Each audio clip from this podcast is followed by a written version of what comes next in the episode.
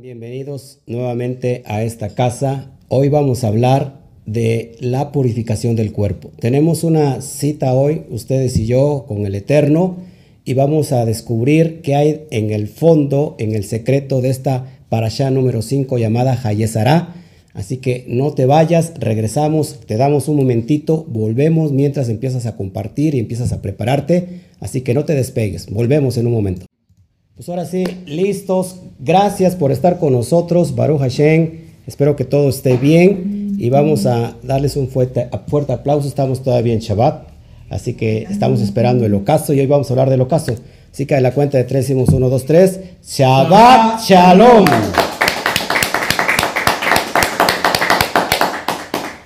Pues estamos muy contentos, la verdad. Hoy es un día especial para mí. Eh, acabo de cumplir mis 26 primaveras. Estamos, eh, gracias a todos los que estamos de manteles largos, eh, gracias a todos los que de alguna manera se molestaron en, felicitarme, en desearme buenos deseos y propósitos, pero buenos propósitos, darme bendiciones en este día. Gracias. Hoy, la verdad, es un parteaguas para mi vida. Normalmente siempre había dicho que tengo 25 años, como un asunto de, de WhatsApp, por supuesto.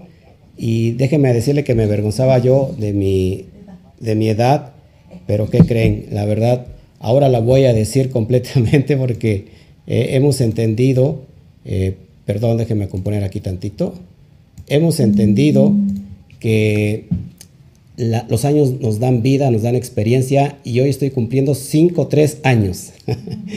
Así como, como Sara cumple 100, 20 y 7, yo cumplo 5, 3.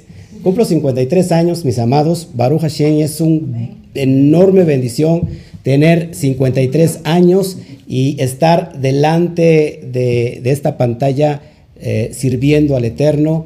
¿Qué creen? Mandé a rotular mi coche, le puse el número 53 en grandote, de lado y lado, porque hoy no, no, no me avergüenzo, sino que en realidad eh, quiero dar gracias al Eterno por todo lo que me ha dado, por esta vida, porque no tengo eh, cómo agradecerle todo lo que he vivido durante este tiempo y espero que sean otros 53 años si el Eterno lo permite y, sacando cuentas a la vida, sacando cuentas no me alcanza con la vida. Fíjense, 5 más 3 es igual a 8. Así que estamos en nuevos comienzos, en nuevos inicios, en un tiempo oportuno, de, eh, un tiempo de oportunidad. 8 significa el número, el número sobrenatural que tiene que ver con lo eterno. Y, qué más puedo decir del, del 53, 5 más 3 igual a 8? Estamos en Het en el tiempo de, la separación, de que viene un parteaguas, se está separando el Eterno un tiempo y hoy nos está dando a, vivir otro tiempo más. Así que gracias a todos por su amor, eh, eh, por lo que expresan. Algunos son eh, muy efusivos y se siente, se impregna esa emoción. Así que gracias. todavía el día de ayer el día de ayer tenía yo 52. Eh, Así que al revés 52 es 25. Así que todavía el día de ayer tenía 25 años. Y hoy ya tengo 8 años, Baruch Hashem, por lo que el Eterno nos ha dado. Eh, tanto tiempo estuve diciendo que tenía 25 años que ya mi hijo me iba a alcanzar, ¿va? Y me iba a repasar de la edad, así que iba a ser más grande que nosotros. Así que gracias a todos, si se está escuchando bien todo. Bueno, saludo a todos, gracias, la verdad, gracias, gracias a los que están eh, conectando con nosotros, los saludo. Por favor, ya sabes, si estás en Facebook o en YouTube, tienes que ponerle manita arriba, tienes que ponerle un corazón así hermoso, tienes que dejar tu comentario y tienes que compartirlo por todos tus grupos de redes sociales, tus grupos de WhatsApp, por todo lado para que la verdad se expanda y que nos conozca más gente, que más gente conozca esta verdad que acuérdense que nadie tiene la verdad sino solamente el bendito sea. Solamente estamos manifestando una expresión de la verdad porque estamos en busca de esa verdad y la verdad es siempre constante, nos lleva siempre a ir escalando cada día más y más y más. Así que Baruch Hashem, por eso, eh, pero sí tienes que ponerle ahí me gusta, compartirlo para que los motores eh, de búsqueda o los motores de los robots que tiene Facebook o YouTube los empiecen a poner ahí como interesante. Así que gracias a todos ustedes. al último voy a abrir el, el chat para saludarlos a todos, para agradecerles eh, por cada felicitación, porque sigo recibiendo aquí todavía felicitaciones. Así que Baruch Hashem, pero vamos a meternos en materia, porque eso es lo importante, no tanto hablar de mí, sino que hablar de lo que el Eterno nos quiere dar. Así que vamos a orar, amados hermanos, hoy tengo aquí eh, a, la, a, la, a la siniestra mis padres, están con nosotros y que nos quieren, nos vinieron a acompañar, Baruch Hashem, por, por esto. Vamos a orar, vamos, ¿qué les parece? Vamos a orar, amados. Padre, te damos a ti toda la gloria. Gracias, papá. Te doy gracias públicamente por lo que nos has dado, lo que, me, lo que nos has regalado, que es una nueva oportunidad de vida. Y estoy, estoy respirando la vida, papá. Gracias por estos 53 años que han sido de una acumulación de experiencia. Eh, gracias por todo, papá. Y gracias por los años que han de venir y que lo anunciamos proféticamente, ya lo damos como como recibido, papá. Gracias por este tiempo, gracias por eh, esta tarde, gracias por la vida de mis padres, por la vida de mi esposa, por la vida de mi familia, por la vida de la comunidad de Kami Keila Mundial y por toda la comunidad virtual que está del otro lado, sin que falte ninguno, papá. Te damos gracias y te pedimos que afines nuestro corazón, que afines nuestra mente para que podamos recibir de ti, papá, esta porción que va a hablar de muerte, pero que también va a hablar de vida y que esta energía que va a bajar, papá, sea para que alguien lo escuche y se llene de estas verajot, de estas bendiciones, de esta vida, papá, que viene de ti y que hoy estamos delante de ti para recibir. Te damos gracias, papá, absolutamente e infinitamente gracias, Padre. Amén, amén y amén. Bueno, mis amados, pues les decía yo, estamos hoy ante esta porción, vamos a hablar sobre Sara, la matriarca Sara. ¿Quién es Sara? La esposa de Abraham. Y acuérdense que estamos conectando porción tras porción. Hablamos de la porción pasada, la número 4, hoy hablamos de la número 5. Y esto es importante porque la 5 nos lleva a la, a la, a la casa del Padre, nos lleva a la revelación que todo mundo necesita.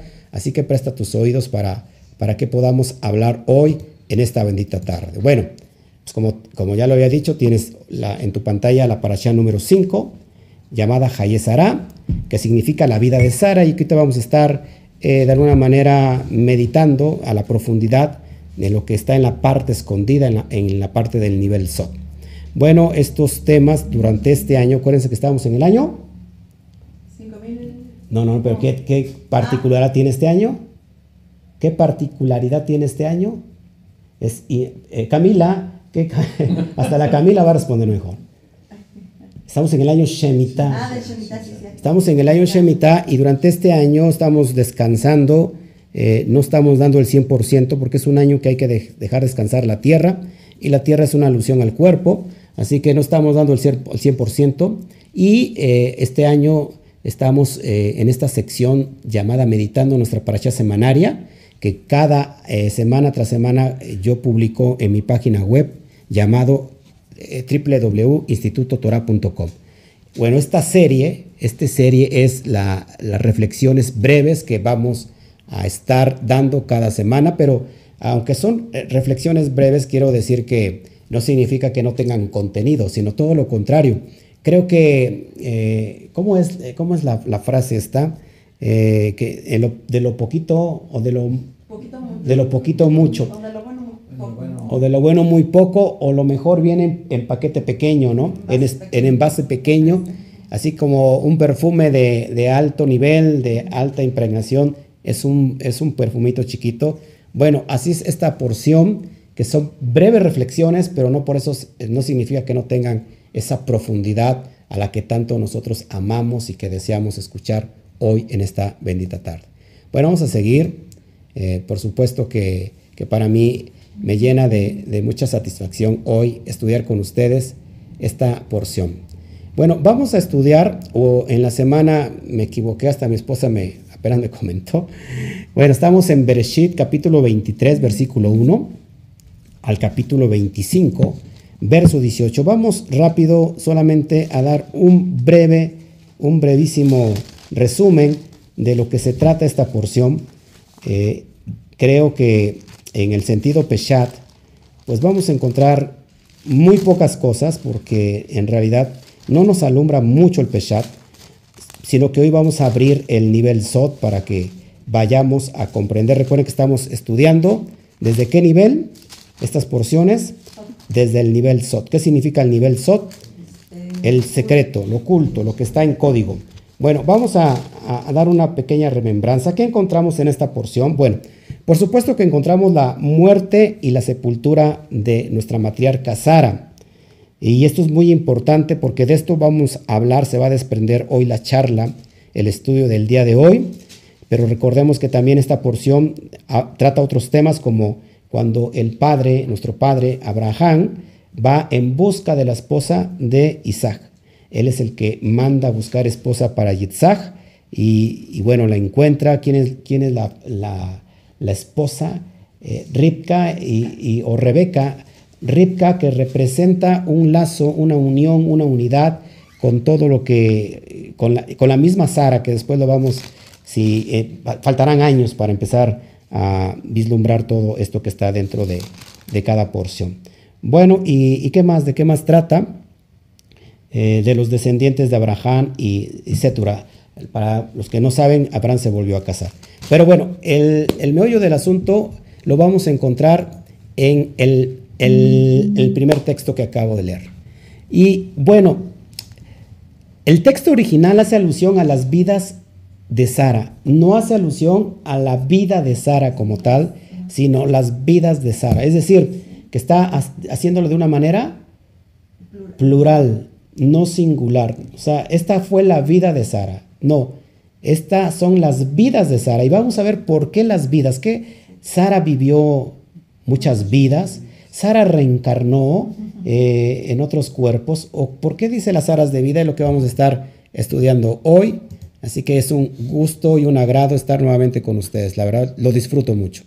Entonces, cada porción, por eso está conectada entre sí. Una lleva a otra. Y su propósito, amados, es llevarnos a elevar nuestro conocimiento. ¿Cuál es el propósito de entender el secreto? ¿Cuál es el propósito de abrir eh, las cosas que están en secreto?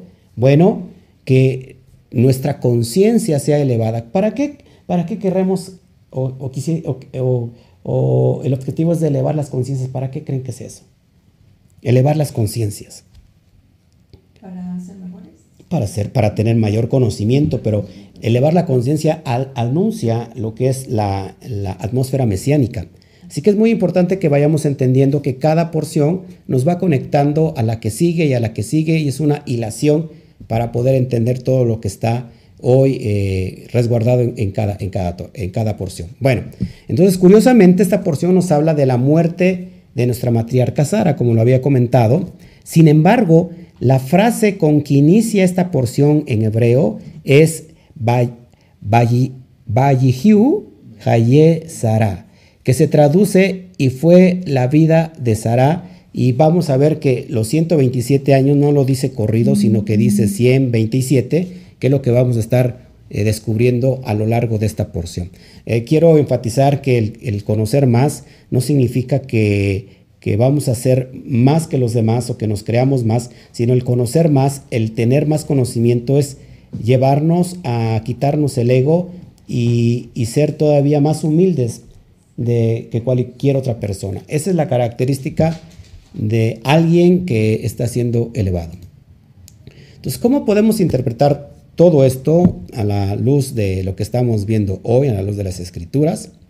Bueno, la frase Bayihiu, ahí lo, vienes, ahí lo tienes en pantalla, que está formado por Ba, Yud, Hei, Yud, Bab, tiene un valor en gematría de 37. Aquí vamos a empezar a abrir el sistema REMES y el REMES tiene que ver en el nivel REMES de las cuatro de los cuatro niveles de interpretación tiene que ver con la alusión, tiene que ver con la gematría, estamos aludiendo algo al texto, eh, estamos en la exégesis, estamos dando, aportando eh, eh, alusión al texto. Entonces, vale la primera frase con que inicia, repito, Bayi, Bayi y fue, y fue, tiene el valor de 37. 37, aludiendo, ojo aquí, que los 127 años de Sara, los 120 años que habla la Torah, 37 de ellos fueron llenos de vida.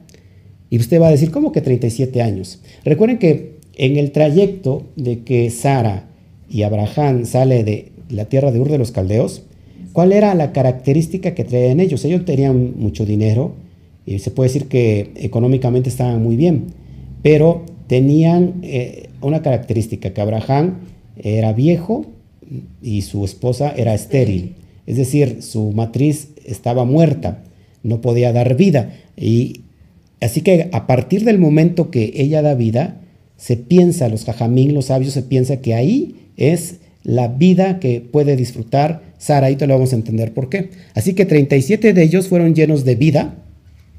Desde el nacimiento de su hijo Yitzhak, Sara, acuérdense que lo tuvo a los 90 años. Más adelante vamos a ver todo eso. O sea que tenía Sara 90 años. Y a, los 37 años de Yitzhak muere, que también aquí hay otro, es otro código, pero no voy a hablar de este código, porque si no me meto en código, en código, en código y nunca vamos a terminar. Así que no me voy a, ramificar en tantos códigos, sino solamente en lo puntual. Así que lo tienes en pantalla, lo, tienes, lo puedes ir repasando eh, posteriormente, esto queda grabado, recuérdalo. Entonces se cree que la mujer, ojo aquí, esto es una alusión al nivel Sot, al nivel del alma. En lo literal se piensa que la mujer recibe vida cuando ella trae a esta dimensión un hijo. Noten, noten esto, mujeres. ¿Por qué crees que el judaísmo lo único que hacen es una mitzvah reproducirse? ¿sí? O sea, se, casan y tienen que reproducirse según el relato de Génesis. Así que eh, fructifíquense, multiplicados. Esta es una mitzvah y por eso eh, los, eh, los, matrimonios judíos eh, se reciben todos los hijos que el Eterno les manda. Por eso vemos que hay familias, lo normal es entre siete, siete, siete hijos, a lo, mínimo son cuatro, ¿no? Hay ocasiones de doce, como antes se estilaba, ¿no? Por ejemplo, acá tengo a mi mamá, que, que sus papás tuvieron once hermanos, entonces 11 hijos, perdón, 11 hijos, ya no sé lo que digo, 11 hijos, y así se estilaba antes. Bueno, en Israel, en Eres Israel, hoy hay una gran comunidad eh, juvenil porque hay mucho, mucho niño, porque se reproducen. Acuérdate que en Eres Israel hoy tienen 70 años apenas. Esta nación volvió a ser nación un poquito más de 70 años y hoy Israel, en Jerusalén, hay, hay mucho niño, hay mucho joven por lo mismo, porque se están reproduciendo como recuerdo a la Torah. Así que por eso se piensa que cuando un matrimonio tiene más hijos, es que entonces tiene más años de bendición, tiene más vida. Es por eso que, ellos eh, se apuran a tener, a tener hijos. Amén. Así que entonces cada hijo otorga vida a sus padres. Ese es el, formato literal de, lo, de por qué Sara se cree que tuvo estos 37 años de, vida, de buena vida. En el sentido SOT, lo repito que es el SOT, el secreto, el ser humano está considerado como un árbol. El propósito de cada árbol es dar fruto. No me voy a meter tampoco en, esta, en, esta, en este código, pero recuerda que lo que tenemos dentro del Gan y que fue prohibido de que no se comiera es el árbol de la vida. El árbol de la vida en realidad, hace alusión al hombre. Acuérdate que vemos en el Salmo 1.1 que aquel que medita en la Torah dice será como árbol plantado junto a corrientes de agua. O sea, el hombre que en realidad medita en la Torah, que guarda los preceptos, es ese árbol. Y ese árbol que va a producir frutos. O sea que es muy importante que el hombre el ser humano es considerado como un árbol dentro de la Torah y el propósito de cada árbol es dar fruto. Así que cuando un ser humano se une a su mujer, dejará el hombre a sus padres y se unirá a su mujer y los dos serán una sola carne. Lo que se espera de esa unión es hijos. Así que el árbol, así como tiene frutos, cada hijo de, la, de, una pareja es considerado como un fruto. Y el árbol en sí no, no se ve como que individual, sino que se ve como una sola unidad.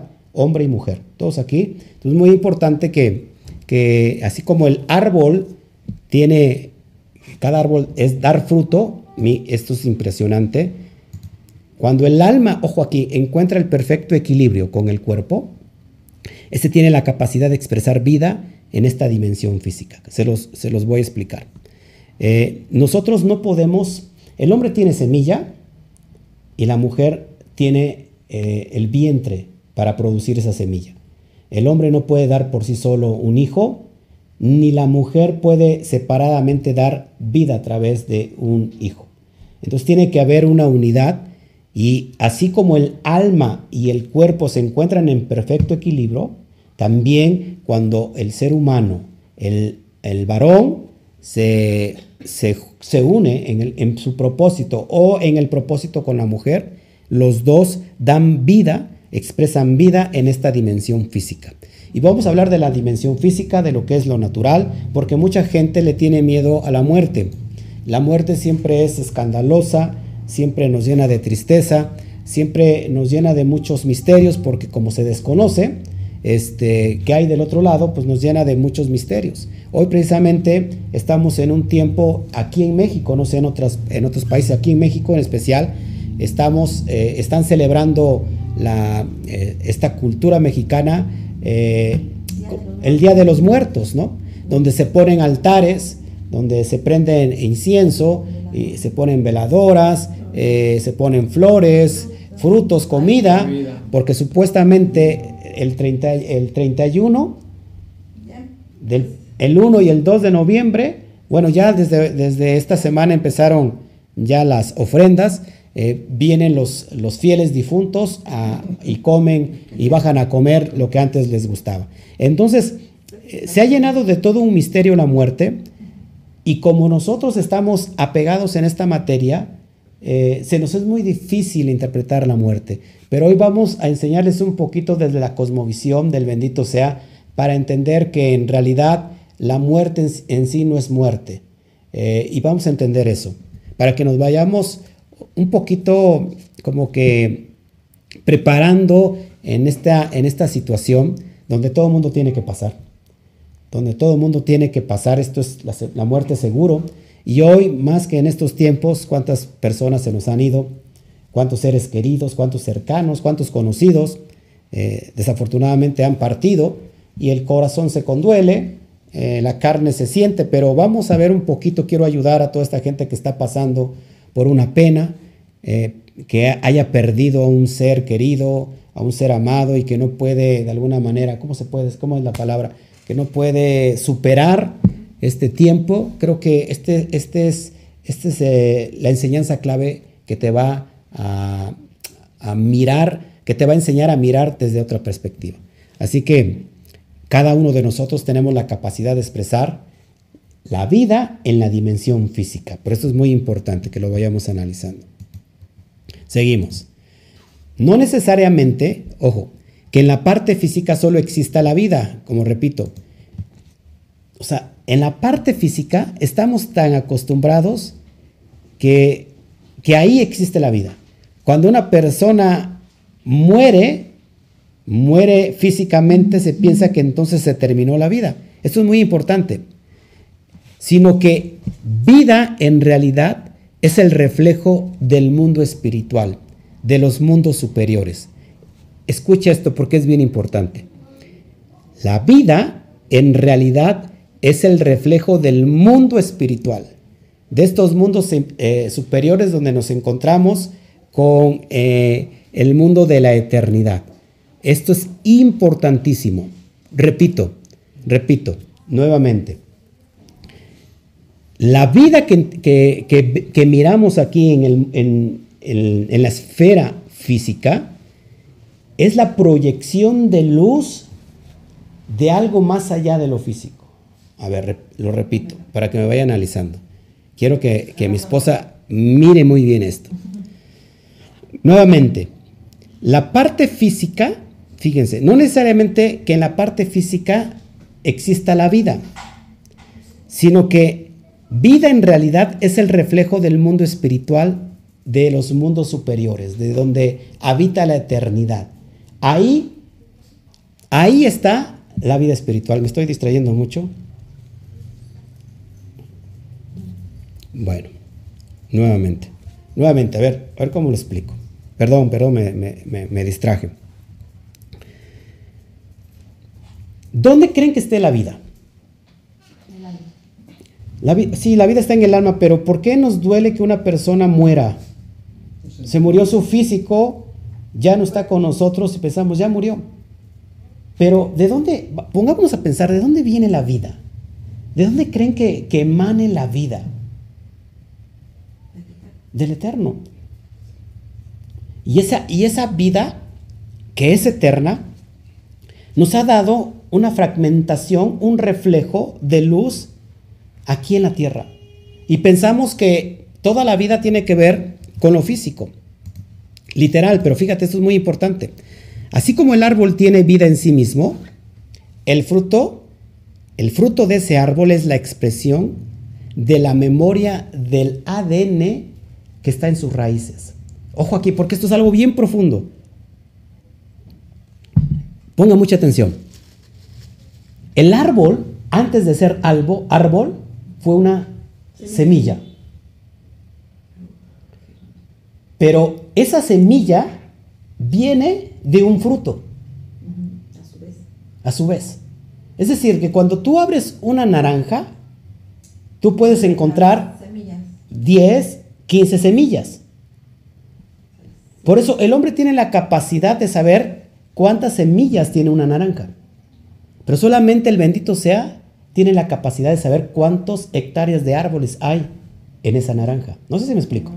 Así que cada semilla se impregna de una memoria de ADN que cuando es sembrada a su vez va a crecer un árbol de esa semilla, pero las raíces que están sosteniendo, a ese árbol que está mamando de la tierra, de la savia de la tierra, está nutriéndose de la humedad, esa semilla ya aportó suficiente código ADN para que ese fruto vuelva a nacer a través de ese árbol.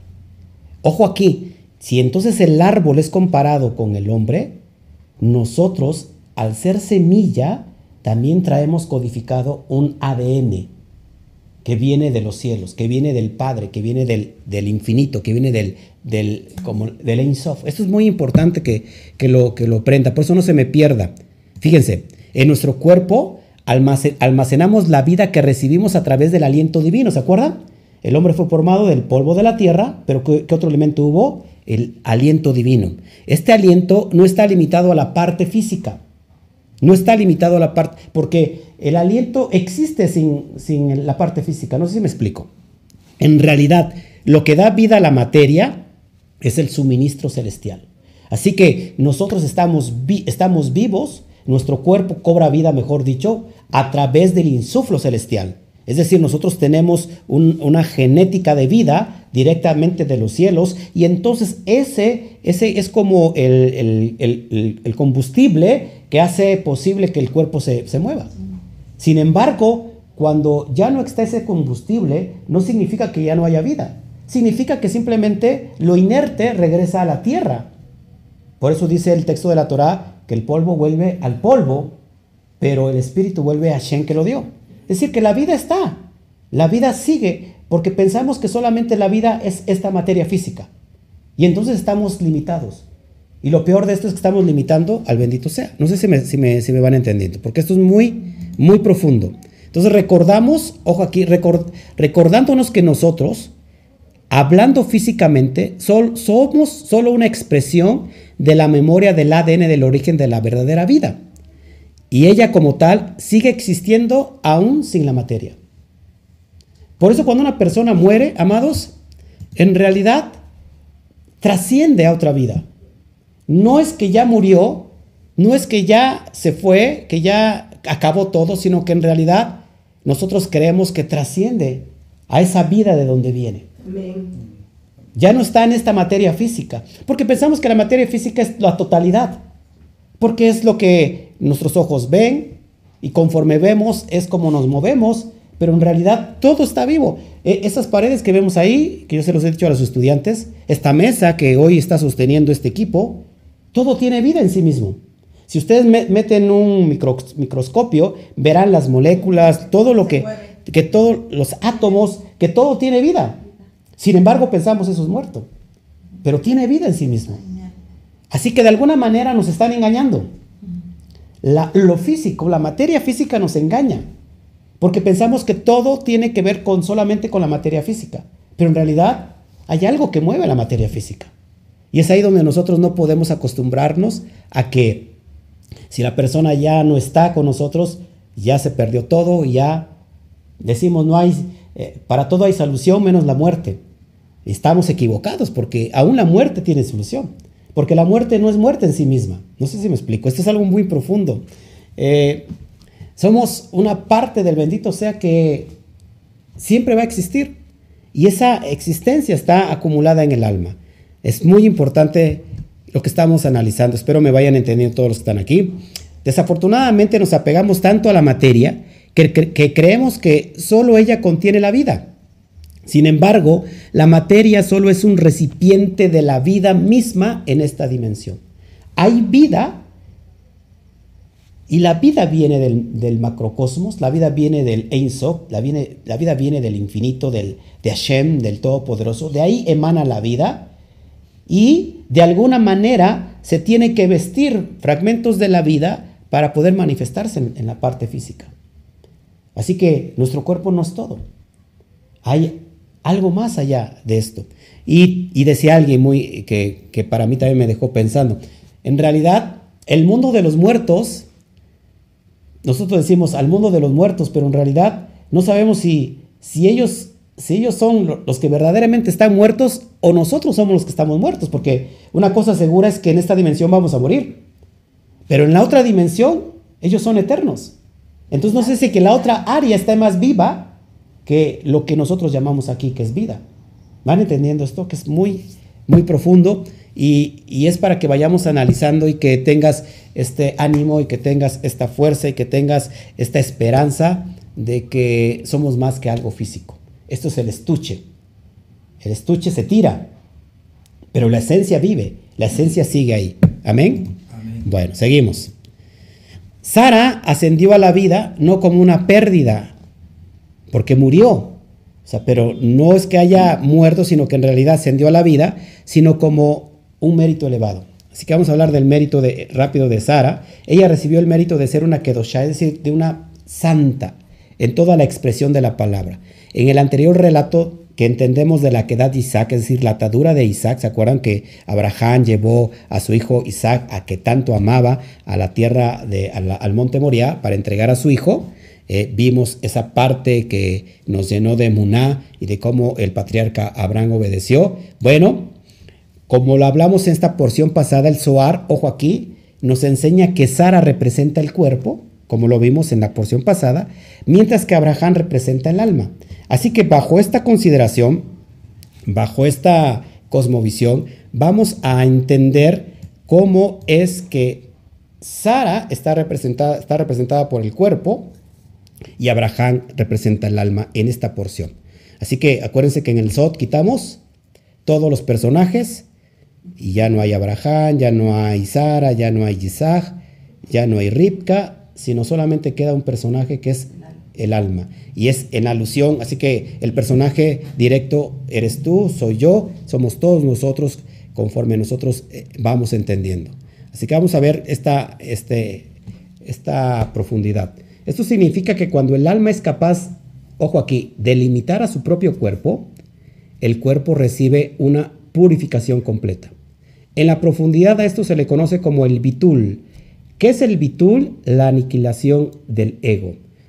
Miren, miren, amados hermanos, para que puedan entender, para que hoy te pongo otra vez en pantalla, para que podamos entender.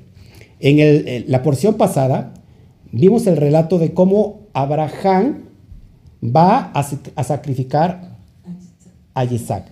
¿Cuál era, cuál era la promesa? ¿Cuál era la característica que tenía Isaac para Abraham? Dice el texto, a quien amas. Entrégame a tu hijo único, al quien amas. Entonces el amor es una qué? Emoción. Así cojo aquí, es muy importante porque si Abraham representa el alma y Sara representa el cuerpo, Cuando Abraham va a sacrificar a Isaac, es decir, Abraham está sacrificando sus propias emociones.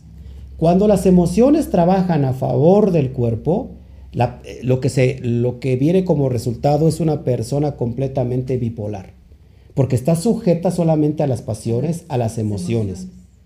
Pero cuando las emociones trabajan a favor del alma, esto es cuando la persona llega completamente a la madurez, porque no se deja eh, llevar por sus emociones, sino que es la persona que puede manejar sus emociones. Esa es la gran diferencia. Recuerden el relato del Ganedén, eh, tenemos eh, Satán, que yo le he explicado, o el Nahash, tenemos a, Eva, a Java, o tenemos y tenemos Adán. Tres personajes y tienen que ver con el cuerpo, ¿se acuerdan? Es, Nahash tiene que ver con el hígado, donde se, acumulan todos los corajes, la parte más baja, eh, tenemos el corazón que representa a Eva, que tiene que ver con las emociones, y tenemos eh, la cabeza, el, cerebro, que tiene que ver con Adán.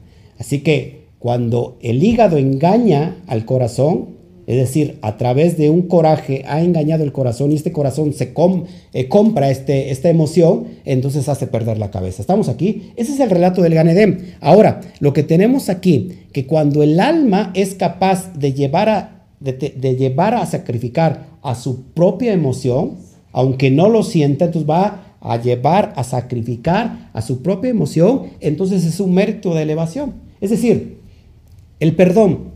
La gente, la persona está esperando perdonar a alguien cuando lo sienta. ¿Y sabes qué? Nunca va a pasar. ¿Qué tiene que hacer esa persona? Tiene que ir al monte Moria, al monte de la enseñanza y sacrificar su propia emoción. No lo siento, pero de todos modos lo voy a perdonar. Es ahí cuando la persona es madura. Pero cuando la persona se deja gobernar por esa emoción, ¿cómo está la persona durante toda la vida? Perdida. ¿Estamos aquí? ¿Estamos aquí bien? Bueno, esto que les estoy narrando no es otra cosa que el bitul. El bitul es la aniquilación del ego.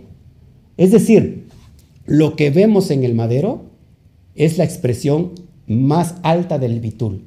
Cada vez que vemos el madero de Yeshua, ese sacrificio, es verte a ti mismo cómo tienes que sacrificar ese ego. Por eso Yeshua decía, todo aquel que me quiera seguir, tome su cruz, niéguese a sí mismo, muera cada día.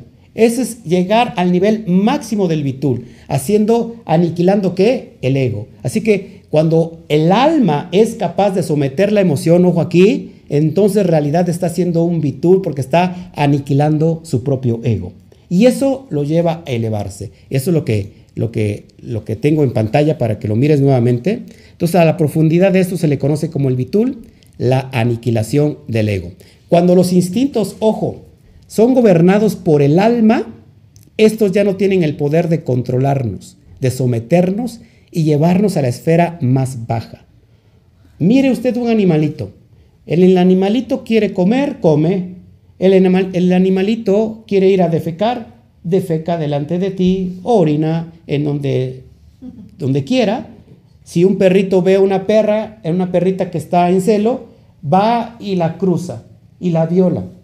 Sin embargo, no se ve mal. ¿Por qué? Porque está bajando, está actuando bajo sus propios instintos naturales. Eso está bien para un animalito. Si un tiburón se come a un, a un ¿cómo se llama? A un bañista, ¿el tiburón es asesino? ¿Lo consideran asesino? Pues no, porque simplemente es su naturaleza, está actuando bajo sus propios instintos y eso está muy bien para la esfera más baja que es la esfera del animal. Pero Casi, casi nosotros actuamos de esa manera cuando somos gobernados por nuestros instintos. ¿Se dan cuenta? Así que es muy importante que vayamos entendiendo estos conceptos. Los instintos se nos dieron para tener contacto con la materia, no para que ellos nos gobiernen. Cuando lo último sucede, somos simplemente como cualquier otro animalito. Estamos actuando como un animal. ¿Te das cuenta? Entonces la parte caída del ser del hombre es cuando se deja gobernar por sus instintos. El hombre eh, se, tiene su esposa y de repente pasó otra mujer y se la antojó Y bueno, también se mete con otra mujer porque simplemente tuvo el apetito sexual de, de querer hacerlo. Y entonces el hombre vive bajo la inmoralidad. ¿Estamos de acuerdo? Y esa persona vive entonces en el estado más bajo del alma que es el nefesh. Vive exactamente como un animalito. A diferencia que los animales no saben lo que están haciendo porque es su propia naturaleza. Es lo que se les dio para manifestarse en esta eh, materia. Al hombre se nos dio los instintos para sobrevivir, sobrevivir, pero también para tener un contacto con el exterior. Pero no para que esos elementos los gobernaran a ellos, sino que él gobernara y sojuzgara la tierra a través de los instintos. Pero se hizo todo lo contrario. Entonces, esto es muy importante que lo vayamos analizando. Cuando somos capaces, ojo, de aniquilar el ego, es decir, cuando no nos dejamos gobernar por los instintos, entonces somos capaces de trascender en esta dimensión sin necesidad de morir físicamente. Y mi esposa se queda mirando así, ¿cómo? ¿Cómo? Te lo voy a explicar. O sea, ¿podemos, creen que podamos trascender en esta dimensión sin morir físicamente? Sí, miren, muy importante esto. La muerte puede existir en diferentes niveles. Esto es importantísimo. La muerte puede existir en diferentes niveles. Se puede estar físicamente vivo, ojo aquí, sin impartir ninguna energía. En pocas palabras, es como si estuviera esa persona muerta. ¿Cuántas personas hemos visto que están vivas, pero en realidad están, muertas en vida? ¿No? ¿Por qué? Porque no producen nada, no, no aportan nada, no, no imparten ninguna buena energía. Es decir, esa persona es como es como, es como un muerto viviente. Está muerto en vida. Cuando la persona está sin propósitos, cuando la persona está enfadada de la propia vida, cuando la, persona se enfada por todo lo que le pasa y le echa la culpa a todo mundo y, no, y nunca toma sus propias responsabilidades, cuando la persona eh, de todo está renegando, de todo se está quejando, eh, está todo el día de malas, es más, no se soporta ni a sí mismo, esa persona está muerta en sí misma. ¿Por qué? Porque no está aportando ninguna, ningún beneficio, no está, no está impartiendo una buena energía. Pero, ¿qué pasa? De la misma manera, ojo aquí, una persona que ha fallecido puede seguir viva o vivo en nuestra mente y en nuestro corazón a través del legado que dejó a toda una generación como herencia. Así que una persona que está muerta, ¿cuántas personas? Sí, por ejemplo, hablando de los, de los personajes, Abraham sigue vivo y sigue tan vivo que se sigue hablando todo el, todo el año de Abraham. ¿Y qué me dices de Moshe? De, Moshe Rabeno. Moshe dejó un legado tan grande que seguimos hablando de Moshe como un inspirador de estos códigos que nos están llenando de vida. Eh, el propio Yeshua, este rabino del primer siglo que trascendió como, como el Mesías, como Mashiach, y hoy ha, empapado a todas las naciones. Eh, Pablo o Rab Shaul y todos los sabios que de alguna manera nos han impregnado, porque estos códigos se están abriendo constantemente y hay códigos que ya se abrieron y que solamente nosotros los estamos retomando, pero hay, se siguen abriendo códigos en este tiempo. Así que esto es la, importancia que puedes estar tú vivo, pero estar muerto, o puedes estar muerto, pero en realidad estar vivo. Esa es la importancia que nosotros, eh, el propósito en la tierra ¿Qué es lo que estamos dejando para nuestra generación? ¿Qué legado vamos a dejar, ya sea no solamente para nuestra generación, bueno, ¿qué, legado le estamos dando a nuestro hijo? ¿Qué ejemplo le estamos dando? ¿Qué, qué motivos y qué eh, principios le estamos enseñando a los que están alrededor de nosotros y dejarlo como un legado, como, como una enseñanza de vida? Si tú ya no quieres eh, impactar a toda una generación, bueno, impacta tu casa pero las personas que, están tratando de, llenar esas vasijas a través de la luz, que son estos reflectores que el Eterno usa, están dejando un legado para la siguiente vida. Y habrán muerto quizás físicamente, pero ellos estarán presentes, eh, porque estarán presentes en nuestro corazón, estarán presentes en nuestra mente, estarán presentes con, con su enseñanza de vida, porque nos inspira a vivir la vida en esta dimensión de la materia. Así que es impresionante esto que estamos hablando hoy. Bueno, así que nuevamente el significado de la vida y la muerte no, no debe limitarse a la dimensión física. ¿Estamos de acuerdo? Esto nos hace llorar porque nos apegamos a la materia. Pero eso es lo que podemos ver nada más. Pero imagínate que el Eterno nos abriera el mundo de lo invisible. Es más, yo, híjole, a muchos me lo van a tomar a mal. No sé hoy, ahorita, cuántas almas a lo mejor están aquí escuchando de la luz, porque necesitan trascender. Es impresionante. Si el Eterno nos abriera los ojos espirituales, nos espantamos de ver que la vida está más cargada del otro lado que lo que de lo que vemos físicamente. Nos espantaríamos, literalmente. Así que Baruch Hashem, porque esto nos llena de mucha esperanza. Sara fue llevada, ya para ir cerrando, Sara fue llevada a Mearat a, a Mahpelah. ¿Qué significa Mahpelah o Mearat a Mahpelah? La cueva de las tumbas dobles. Ahí fue enterrado Adán y Eva.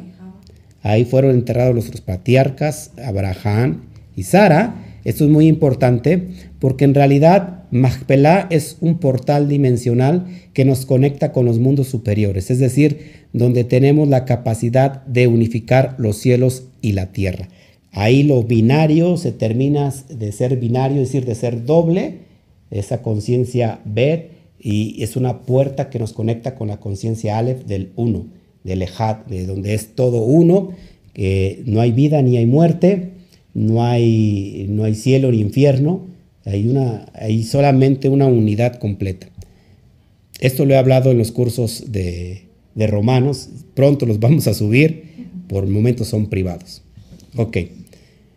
Ya para cerrar, en el texto original, como les había dicho, estos se dice así, se lee, estos fueron los años de la vida de Sara, pero literalmente dice 100 años, 20 años y 7 años. ¿Por qué se para? ¿Por qué no decir ciento, cuántos años vivió Sara? 127 años. ¿Por qué la, la Torah, el texto separa? Sara vivió 100 años, 20 años y 7 años. ¿Por qué creen? Las etapas de su vida, sí, por eso dice que las vidas de Sara. Pero miren, aquí se esconde un código y con ese código que les voy a enseñar y regalar, porque tampoco es mío, el Eterno me lo dio y el Eterno abre sus, sus, códigos, sus secretos para que se den a conocer. Un, un secreto deja de ser secreto cuando se revela. Pero bueno, la vida de Sara, ojo aquí, aquí tenemos algo poderoso, un código. Entonces nos habla, fíjense, 100 años, 20 años y 7 años. Es decir, tenemos referencia en cada letra hebrea, porque cada letra hebrea tiene un valor. Tenemos el 100, que, es, que está representada por la letra Kuf. El Kuf es, o la letra Kuf representa un ocaso. Eh, por eso ves así como un horizonte, que ahorita te voy a poner la pictografía es lo que representa la Kuf y la Kuf vale 10. La letra Kaf, que vale 20, es, está representada por una mano abierta. La letra Sain, que es la que vale 7, está representada, su dibujito es una espada o una arma. Y bueno, ¿qué tiene que ver con todo esto? ¿Qué tiene que ver con lo que lo que está diciendo que 100 años, 20 años, 7 años, bueno, tiene que ver mucho porque estamos hablando de la alusión de cómo el cuerpo puede ser purificado. Ojo aquí, amados, ¿ustedes creen, los que me están viendo y los que estamos aquí, que los dibujitos serán importantes? Porque hay personas que piensan que se inventaron los dibujitos. No, los dibujitos o la pictografía fue primero que lo que hoy conocemos como el hebreo moderno. Así que cada dibujito en realidad tiene una connotación bien profunda y esto es lo que voy a enseñarte, este código que está detrás de los 100, de los 20 y de los 7 años. Así que repetimos Kuf, Kaf y Sain, las tres letras que representan 100, 20 y 7. Amén. Bueno, fíjense, como nota, Abraham Abulafia, que es un místico de la Edad Media, decía que las letras hebreas, ojo aquí, no eran herramientas para la construcción de las palabras, sino que en su génesis, sino que en su génesis representaban potentes símbolos, lo que les estoy diciendo ahorita. O sea, las letras no solamente es para la construcción de palabras, sino que su raíz o su génesis de cada, de cada letra en realidad estaba representadas por potentes símbolos. Son los símbolos que te estoy mostrando, llamada pictografía hebrea. Esos son los símbolos, símbolos, perdón. Y fíjense, vamos a empezar con la primera letra, eh, que, que vale 100. Acuérdense que la letra Kuf está representada por el ocaso. ¿Qué significa? ¿Qué representa el ocaso? ¿Qué manifiesta el ocaso? ¿Un final o un comienzo? De acuerdo a la perspectiva.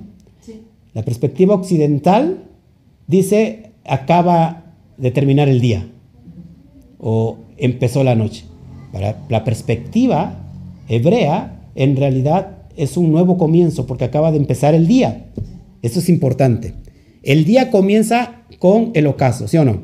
Así que en realidad la vida es un ciclo de morir y de volver a renacer. El Eterno nos está enseñando todos los días algo bien profundo y que no lo tomamos en cuenta.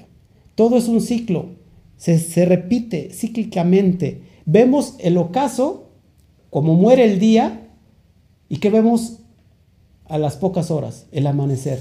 Ha nacido nuevamente el día, la mañana. Y eso lo estamos viendo constantemente, como, ah, como que el Eterno nos, nos, quiere impartir esa enseñanza de decir, ¿saben qué? En realidad no hay muerte, sino hay trascendencia. Así que el ocaso, el ocaso representa la letra Kuf, que tiene que ver con un final o un comienzo, un morir o bien un renacer. Y ahí lo tienes en pantalla. Lo que ves arriba es la letra Kuf, la, la letra hebrea moderna, y abajito, abajito está la pictografía, el dibujito, el símbolo de la letra Kuf. Es un, como un sol que se está ocultando en el horizonte, ¿se dan cuenta? Es algo ahí que está viniendo y así es lo que, así nos enseña el Padre, esto es impresionante. Así se ve en el mar. Así se ve en el mar que va, va bajando el sol. Entonces la letra Kuf manifiesta que detrás de cada ocaso, ojo aquí, preste mucha atención a la pantalla, de cada, detrás de cada ocaso hay una nueva bendición. Mucha gente no sabe esto y por eso se está perdiendo de cosas bien grandes. Debido a ello, el Bene Israel, que es un código en realidad, el Bene Israel se traduce como, el, como los hijos de Israel, buscan hacer un alto entre la separación del comienzo del día y el, y el, y el término del día. O sea, al terminar el día y el comienzo del día, ¿cómo lo hacemos? haciendo la oración del atardecer, la oración de la minja. Es decir, guiándonos en el ocaso como señal. Si los animalitos que tienen instintos separan, hacen esta separación, los, las aves se van a guardar a sus árboles, a sus guaridas, precisamente en el ocaso.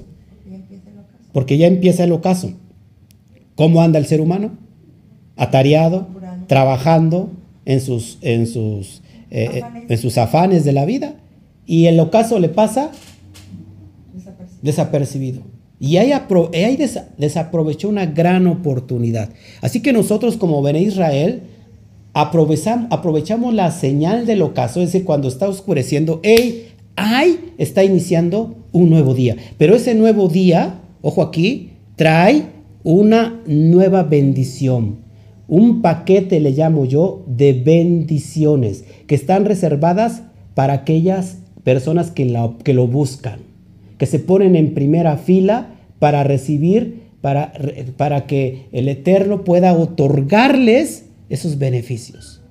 Así que la gente que para, para ellos pasa a ciegas el ocaso, viven solamente o sobreviven de lo que, puedan, lo que puedan ellos hacer. Eso es muy importante. Ahora, ¿por qué estoy diciendo todo esto? Por lo que te voy a mostrar enseguida.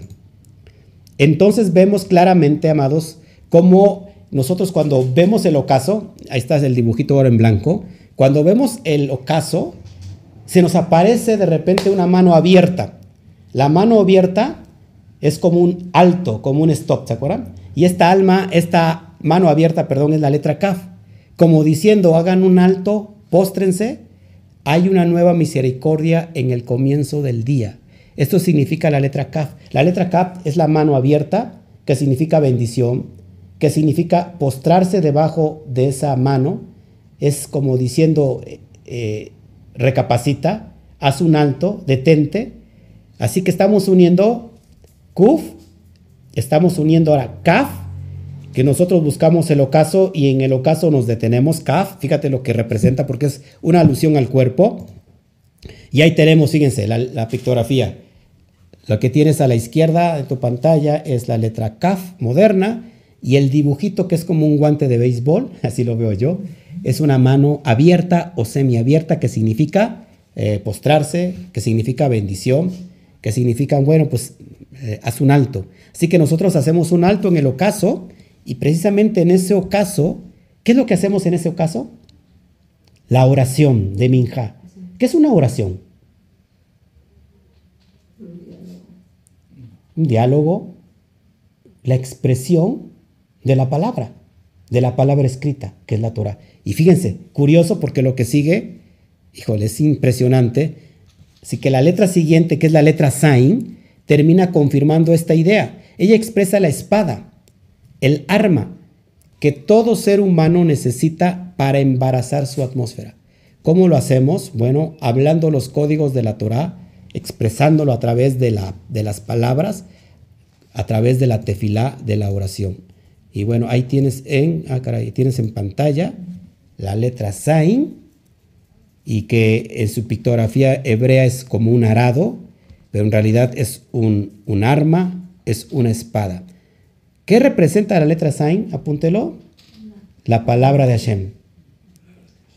¿Se acuerdan que, que Yeshua, cuando se manifiesta en, en, el libro de Apocalipsis de Revelaciones, le dice, dice, dice Juan, narra que, se, que ve como un hombre que está así vestido de, eh, bruñido de, como que de, bronce, ¿no? Está hablando así y que dice que de su boca sale una espada.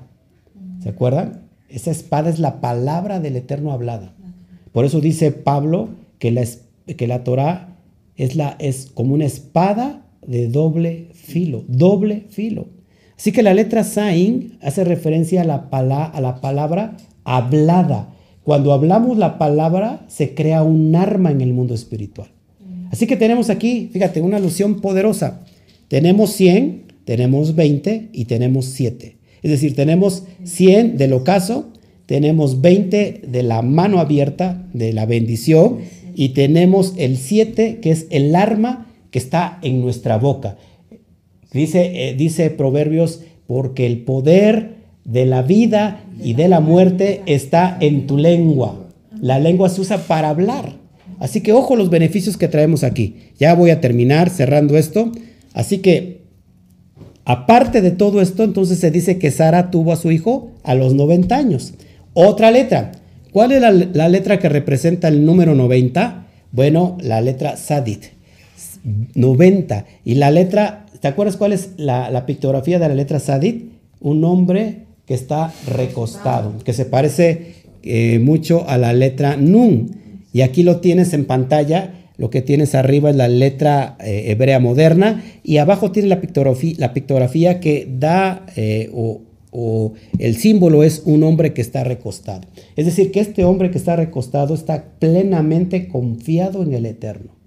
Es decir, él se acuesta plenamente confiado en todo lo que va a ser el Eterno. Es plena confianza. Así que, amados, ojo aquí, el resultado de reconocer la misericordia de Hashem que cada nuevo día trae, como lo dice Lamentaciones 3:23, nuevas son tus misericordias cada día, cada mañana, exaltando y adorando al Boreolán, recibiendo el nuevo día como la oración del atardecer, nos potencia para purificar nuestro cuerpo convirtiéndonos en la letra Sadit, el hombre que descansa confiadamente en Hashem. De esta figura se extrae el término Sadik, que significa el justo, o, o, o, la Sedaká, que es la justicia. Así que, amados, ¿qué es en realidad la alusión de 100, 20 y 7 años de Sara, y que a los 90 es donde da luz a su hijo Yitzhak?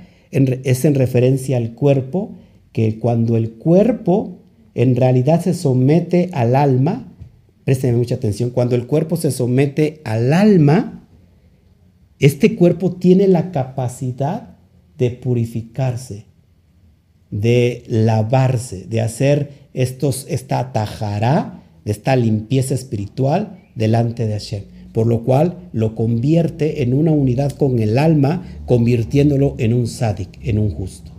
¿Qué estamos haciendo nosotros?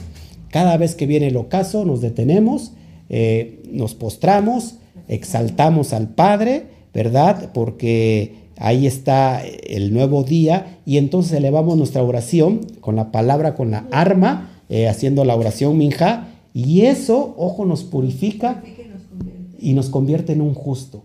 Así que cuando hacemos eso, todas las, misericordias resguardadas para el nuevo día son para aquellos que lo buscan. Así que eso, hace alusión completamente a la purificación del cuerpo en perfecta unidad con el alma.